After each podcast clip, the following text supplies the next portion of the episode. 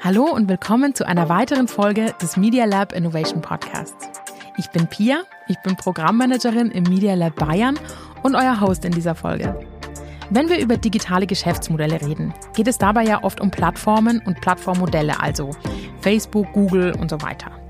Für Journalistinnen und Journalisten werden solche Modelle jetzt noch einmal interessanter und das liegt zu einem großen Teil daran, dass die Plattform Substack so erfolgreich ist.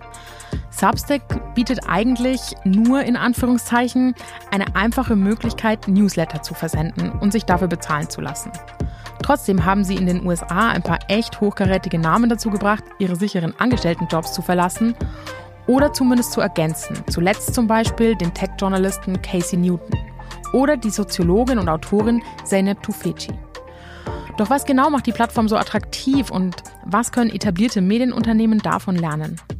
Um darüber zu sprechen, habe ich heute einen der Gründer von Substack zu Gast, nämlich Hamish McKenzie. Und um ihm alle Fragen stellen zu können, wechseln wir jetzt auf Englisch. Hamish, welcome to our podcast. I'm so excited to meet you and to talk to you today about business models. To start us off, could you just give us a quick introduction into what Substack is? Just in case somebody in the audience hasn't heard of it yet. Well, Substack is a subscription publishing platform. Um, at its core, we make it simple for a writer to start an independent writing business. You can make a newsletter slash website and publish your work there and get paid through subscriptions by your readers. That sounds great. We have heard a lot about Substack, about the fact that Substack is sort of unbundling the news. Um, this is, of course, a very different approach from traditional media companies since they always sort of set out to uh, try and offer the best bundle. In your opinion, does that have merits too, or does it seem completely anachronistic, trying to offer a bundle of news? I think it's well. The New York Times is a pretty good example of a, a bundle working pretty well. so I don't think it's anachronistic, and I think you, we're kind of like constantly in a state of bundling and unbundling and then rebundling. And I think we'll throughout history just see these moments. And Substack is a part of the ecosystem that is involved in bundling, and sorry, in unbundling. But in the future, I think there will be uh, bundles arising on Substack too.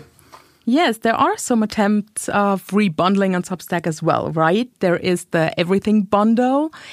Could you just go a little bit more into detail? Like, what are your thoughts on that? At the moment, I think it's kind of very early days for the development of the Substack ecosystem, which is uh, you know, all these writers publishing directly for their audiences. They control those relationships.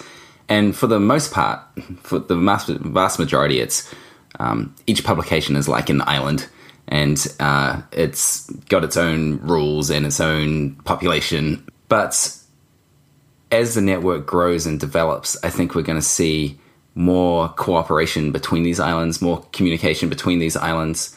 And so we are starting to see some very early moves by the likes of the Everything Bundle or the Dispatch, which is a kind of a publication covering politics in, in the United States. And that is basically a team of people who decide to get their newsletters together and put them under a single uh, umbrella. And they can operate like mini networks themselves. At the moment, we have not really built much tooling to uh, facilitate that. The the everything bundle is a bit of a pilot, and um, those features are not widely available. But we are interested in exploring ways to help writers bundle themselves together, I think is going to be some pretty cool stuff in that uh, in the future. I think so. That sounds great. In three years of Substack, you have seen a lot of newsletters being started. What would you say? Is there something that the financially most successful ones have in common? Consistency is really good. it's really important that you show up and you keep publishing and uh, you publish relatively frequently. Those that's common to all the to the most successful ones. And then it's important for you as a publisher to in the Substack world where your revenue comes from direct payments to have an area like a beat that you just completely own. You can write about this thing better than anyone else in the world. You've got a particular voice and worldview that attracts people. You might have domain expertise because in this world, and, and like it doesn't matter how large your audience is. It matters how devoted your audience is. So your niche or your beat can be really defined, can be really narrow, and that can actually be an advantage. You're not trying to play the scale game where you're trying to reach the most giant possible audience in the hope that that might be monetized through ad impressions or something like that. Do you have an example for that type of voice? Like, that type of niche publication? Right, yeah. So one of the top newsletters on Substack, and the, the first one on Substack, is written by a guy named Bill Bishop, who's kind of an expert on China US relationships and every day publishes what is essentially an, a, an intelligence briefing sheet about the most important news of the day as it pertains to US China relationships. So that's one that's um, a really good niche that he's carved out from himself. He just owns that area and he's seen as the go to guy for that kind of insight. There's another one that's called Petition that's about the bankruptcy and turnaround restructuring distressed assets industry, which is, um, you know, not something that's particularly sexy, but is hard to get really quality journalism and insight and analysis about. And this is told in a really fun way in a snarky tone with emojis. And, and then you get people also like um, writing about model trains or uh, their favorite books. And you can see such a huge variety of these publications on Substack and people writing about any area of interest, be it passion based or business based. Real experts, right? Real like expert views, like being expressed in a unique sort of way to a like very close group of readers. That brings brings me to my next questions. Just today, Anita Zielina, she is the Director of Strategic Initiatives at the Craig Newmark Graduate School of Journalism, um, stated in a tweet that newsletters aren't perceived as content at all, but as a conversation with a human. What are your thoughts on this? Yeah, that's a really interesting way of looking at it. We often tell writers that the thing that they're selling with the subscription is not content. You're not you're not paywalling content and hoping that people will pay to unlock content. They're really looking for a relationship, a relationship with a writer who they trust or love, and that they can help see the world through the eyes of. And so that conversation point is really relevant. Like some people do just broadcast their posts and um, don't encourage interaction.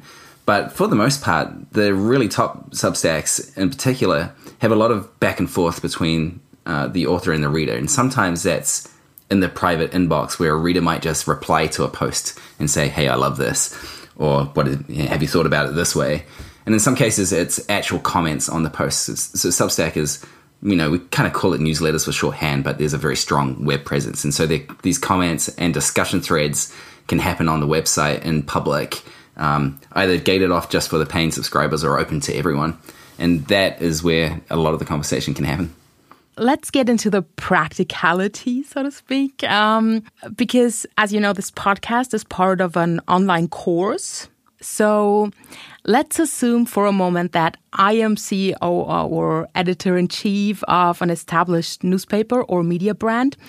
And let's say I want to be more like Substack, but I'm kind of caught up in path dependencies, so I cannot just completely pivot. Are there things where I could modernize my business model with something of a platform approach without building a completely new company? What are your thoughts on this? I do think it's a challenge for existing media brands to just add on a Substack type approach and hope it's going to work. Um, but I don't think it's impossible. I think there are interesting ways to explore um, what might work. For example, if I were a media brand, I would not just say, um, here's our main publication over here, and it's advertised. Uh, sorry, it's monetized with ads and various other things, and an events business. And by the way, you can go over here and get our special edition newsletter, and that's going to cost you extra money. I think it's hard when people feel like they're paying for stuff already that this is another thing for them to to pay for on the side because um, they feel like they feel like the the business model is already baked in. But I do think it's really interesting if big media companies or established media companies pick a particular writer or perhaps a particular very narrow beat, but I think picking the writer, the personality is more important, and giving them part ownership over a, a separate project that's removed from the normal activities of the business and the newsroom and is its own almost like skunk works or experimental type thing where you just go deep on a particular issue with a particular voice. And the news the newspaper's brand or the news organization's brand in this case might be there but should really be in the background because what it should feel like is that the the reader has that direct relationship with the writer who they trust there is one example of this being done really well on substack and again very very early days and i'm sure we'll see much more but so vice.com has a, a tech news vertical called motherboard and motherboard has started a pop-up Substack publication that's all about the US Postal Service. It's written by the Star reporter named Aaron Gordon, and they're like, "We're only going to do this for three months, uh, leading up to the election in the US. Uh, we're going to do deep dives into the US Postal Service, and if you subscribe, uh, we're going to send you this physical zine, like a like sort of hand compiled um, mini publication." And the response to that has been really great. And I think it's because they had a very defined focus and they specifically built it around the voice of this trusted reporter. So you mentioned the relationship as part of like the building block or like one of the crucial steps that a media company could take. What else is there? What other building blocks would you say are there if I wanted to become more like Substack or if media companies wanted to become more like Substack? You know, I'm not really sure that becoming more like Substack should be their goal. They should be themselves. um, but I think some of the things that have, some of the insights that have served Substack well is to take it all back to basics. So a direct relationship, as we mentioned, between the reader and the writer, and um, not over optimizing on things like uh, design or like like widgets and um, special technology gizmos. Instead, um, focus on doing great reporting and great writing and building those strong trust relationships with your readers. With Substack, you know you can't even you can't choose what font you publish in. You you can't center your text. There's still no way to add captions to your images. And yet uh, all these writers are happily pursuing work that they find really meaningful and getting paid directly and well by their readers. And i think it just goes to show you that the work and the relationship is like those are the most important elements is you could lose everything else and still have a successful media product that way one of the promises we make to writers is that Substack will take care of everything except the hard part. And the hard part is the writing itself. The more you can free up your talent to focus on the writing and the reporting, the more strength you'll have. Like, we don't want writers should not have to be salespeople. They should not have to be marketers. They should not have to be technology experts. They shouldn't be trying to figure out how to make a mailing service play nicely with a web publishing service and then figuring out how to make a, a subscription payment tool work and then manage all their subscribers, all that trivia stuff, even like the boring stuff around taxes and um, setting up a, an LLC, like a limited liability company or any of that stuff. Um, they shouldn't have to worry about that. We don't want them to worry about that. And we want to remove all that as much as possible so that they can just show up and put all of their focus and energy on doing the work that matters the most to the world. The ideal we shoot for is that you can be a writer and just come to Substack and type into this little box, hit publish, and the stories go out to the world and find the right people, and then money kind of magically appears in your bank account. that sounds almost too good to be true. Um, so far, at the moment, it is too good to be true. That's what we're, we're working towards. but um, it's certainly we're certainly a lot closer to that um, now as a society than we were three years ago. Now, how what would you say? Can there be a future for media companies that stay on a more traditional path? Uh, well, tr- traditional path, I think it can mean so many things, but there's certainly a role and a place and a, like, a lucrative one, I think, for the giants. So, New York Times, Wall Street Journal, Der Spiegel, um, if you're a global news publication or you are the like the dominant player in your nation and um, you are seen as the go-to source and you monetize with subscriptions partly at least i think those giants are going to endure they're pretty solid they're pretty robust. And then i think um, at the total other end of the spectrum uh, are the the kind of micro media empires that substack is enabling. They will flourish and over time they will rebundle and help fill out the middle class. But in the meantime I think anything between those ends of the spectrum, if you're not a giant and you're not um, in the niche publishing space and like and part of the rebuilding of the ecosystem, then I think it's going to be very, very difficult. I think we're going to see a lot of shutdowns, closures, job losses. There's going to be a total reorganization. And I mean, that's not an insight. We're already seeing that. Like, that's happening. Exactly, that is already happening. That's why a lot of great talent is moving to platforms like Substack, right? Um, Casey Newton is the latest addition, and he's a very well-known journalist who is has just announced that he's moving to Substack. In this case, from The Verge. In your opinion, is there anything established companies can still hold on to that kind of talent, or is it all independence all the way down?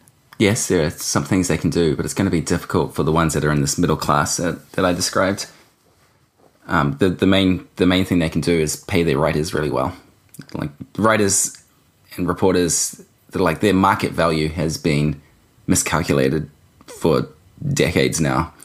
Um, we're seeing that by the reporters and writers who jump to Substack and immediately double or triple their incomes. I think they can pay their, their writers really well. They could give them a share of the upside in the business. For example, maybe if they're doing subscriptions and a star writer is responsible for a good chunk of those subscriptions, that writer should get a chunk, like a piece of the, the subscription revenue, or they get equity in the company.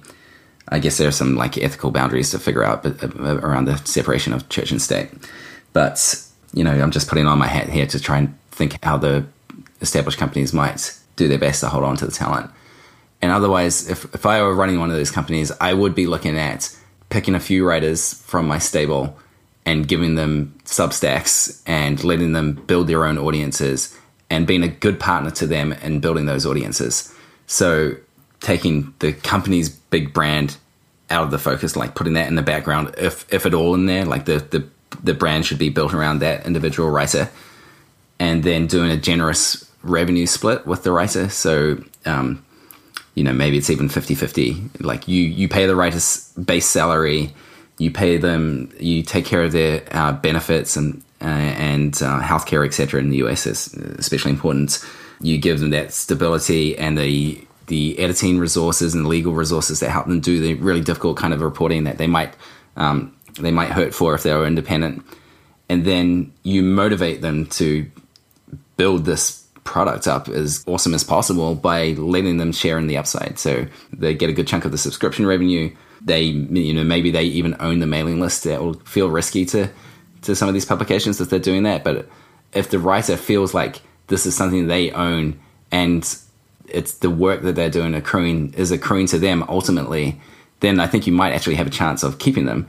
Whereas if you if they don't feel like it's something they own, then it, it's going to feel more to them like uh, they don't have the stability and optionality that they would otherwise get through through independence. In your opinion, is there in this ecosystem that you described with um, the giants and the individual writers, is there a place for smaller and local media companies as well? Well, I think there's going to be new forms, new entities created, and local news will be part of what can be a reinvented e- ecosystem as well. We see some local news examples on, on Substack that are off to a good starts. For example, there's a guy, Matt Elliott, who writes just about City Hall in Toronto. And there's a man, uh, Tony Mecia, who's hired a couple of people and covers business in Charlotte. And there's another guy in the UK who started a Manchester focused uh, news pu- publication And I think we'll see more and more entrepreneurial efforts around that. For the existing publications in local news and uh, kind of similar circles from around local news, it's going to be really tough. And some of them will be able to be saved by, you know, wealthy philanthropists and the likes. But otherwise, if they just continue on the current trajectory, many of them are going to die. And I don't think we should just accept that. I don't think we can just let that happen. I think there has to be a radical reinvention. And that once a radical reinvention happens, then things can start to get better. But the longer we wait, the more pain we invite. When you started out with Substack, I assume that was it just you or were there other founders involved? At the very, very start, it was me and one other, Chris Best, who's the um, the brains of the operation. And then very early on, we were joined by a third founder, uh, Jairaj Sethi, who's the chief technology officer. So Chris and Jairaj are both technical, and I'm not technical at all. I'm a journalist, and so I was in charge of talking to writers and helping them get interested in Substack, and then helping helping them succeed on Substack. And the others uh, were in charge of building the product and uh, building the engineering infrastructure for Substack. You are a writer, so was that your vision for Substack, or do you feel like you're closer to your vision for Substack now? The vision for Substack has stayed consistent actually uh, since the day we launched the first publication, even before that. And it was hashed out uh, between me and Chris, the, who's the CEO. And the reason we came to that to believe in it was be, there were a couple of examples out in the world of this particular model that Substack enables already succeeding. So Ben Thompson writes a publication called Stratechery, which is a hybrid of an email and web publication and is uh, you know his best stuff that goes out for free on the web, and then paid subscribers, if they pay hundred dollars a year, could get three more posts a week by email. And there are a couple other. The Timmerman report was one by Luke Timmerman, who writes about uh, biotech, and he was using a similar model. And what we thought about those publications was that they're great, and they're obviously working for those people. And the Ben and Luke had both reported that they were making a good living from doing that. In fact, Ben Thompson, we figured at that point, was already making in the millions uh, annual revenue, which is pretty good income for a single writer. But there was enough going on in the background. It was just an, too much of a barrier to entry for most writers. So you had to be technologically savvy enough to strap together these various tools that allowed you to publish to web and to email and accept payments. And most writers don't know how to do that or just don't want to think about that or manage all the customer uh, support that's involved with that. And most writers also aren't particularly business minded and, and uh, entrepreneurial in the sense of trying to figure out the economic models that can support this kind of work. And so we thought, well, if we can create a product that solves the technology problem and solves the business model problem, then we can dramatically lower the barrier to entry for writers to try this kind of thing. So then the only qualification for succeeding with this model would be a great writer. After three years of Substack, what are your three best tips for business developers in media companies everywhere? If I spent more time thinking about this, I might come up with slightly different answers. So I hope I'm not held throughout history to the responses I give here. but um, some very useful tips I, I can think from the top of my head is that you should control the relationship that you have with your audience. And in the Substack world, that means owning your mailing list and building your media empire around that mailing list, not relying on uh, third parties and platforms, other platforms too much, so that you might be at the mercy of an algorithm change or a, or a news feed or um, a reading environment that you're not in control of. If you're year long investigative feature when it comes time to distribution is just another little box in a Twitter feed that has to compete for people's attention with flame wars and hysteria, then you're not in a good place. So you want to have, own the relationship with your audience in the Substack world. That's uh, a mailing list that a writer controls, and in a, in a larger company world, it should still be a mailing list. So I think that's my second point: is that email is probably the greatest media distribution tool ever invented. It's not owned by any one company and or controlled by any one company. It's uh, free and relatively open, and every almost every reading human on the planet has uh, the email inbox icon on the home screen on their phone. So you actually have the best possible distribution app already installed on people's devices, and it's a it's a push place, so you don't have to rely on people remembering to go back to check your website or re- refresh a feed. You have a way to reach those people who want it and who have trusted you enough to invite you into their inbox in a completionist way, so they can see everything that you choose to put in front of them. And then the other thing is that I think we should obliterate the media's dependence on ads. Advertising is a game already utterly won by Facebook and Google. And for as long as you rely on advertising as part of your business structure, you are going to be supplicant to Google and Facebook. And it's a game you can't win. And so you should play by a different set of rules. And payments, subscriptions, is a much better set of rules because then your customers are your readers, not an advertiser and you have to serve your readers with quality by respecting their attention, by rewarding their trust. And if you can do those things, then they reward you and they have a happy relationship with you as their trusted source of information. And I think that's not only good for the, the businesses, but that's a much better way for the world to work and that we can get out of this attention economy dominated situation where we spend all our lives being angry at each other for tweets and random decontextualized comments where people are awarded internet points for the sharpest expressions of rage. From your comments, I can absolutely hear like the appreciation that you have, like for the readers, but also for the writers, obviously, who are doing the work. That's great. I'm actually through with my questions. Is there anything you would like to add? One thing I'd like to say, I think, is that I, I hope and I believe that the media industry or like the information system or anyone who works in in an area that involves kind of exchanging culture with each other can get out of this defensive crouch where it feels like we're just trying to fend off death all the time. Because what we're seeing at Substack and what like we fervently believe at Substack, because in part we've seen this, but just because we have these beliefs about the world, is that if we build a new ecosystem where ads aren't part of it and subscriptions are the fundamental thing that make the machine go. And then we use the power of the internet. We can create a new media ecosystem that is much better, much more lively, much richer, much more satisfying, much more valuable ultimately than anything we've seen before in the last few hundred years. I think this is the start of like in a tremendous period of innovation in media and that like the first 30 years of the internet have kind of misled us. We've we've defaulted to advertising as being the business that supports good media, and it's create it's led us to some dark places. And there's going to be a rebirth, and I think this is the start of it. Wow. That's great. I'm glad that we can end on a positive note. Thank you so much, Hamish. That was so fascinating. I actually feel very inspired, and I think there were many great insights for media companies.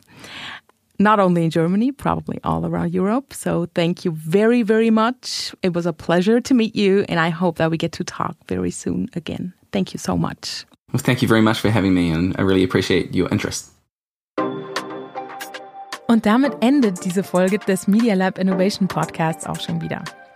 Noch mehr Folgen, auch zum Thema Business Model, findet ihr überall, wo es Podcasts gibt. Und noch weitere Infos findet ihr auf www.media-lab.de. Schaut doch mal rein. Bis dahin, macht's gut und bleibt innovativ.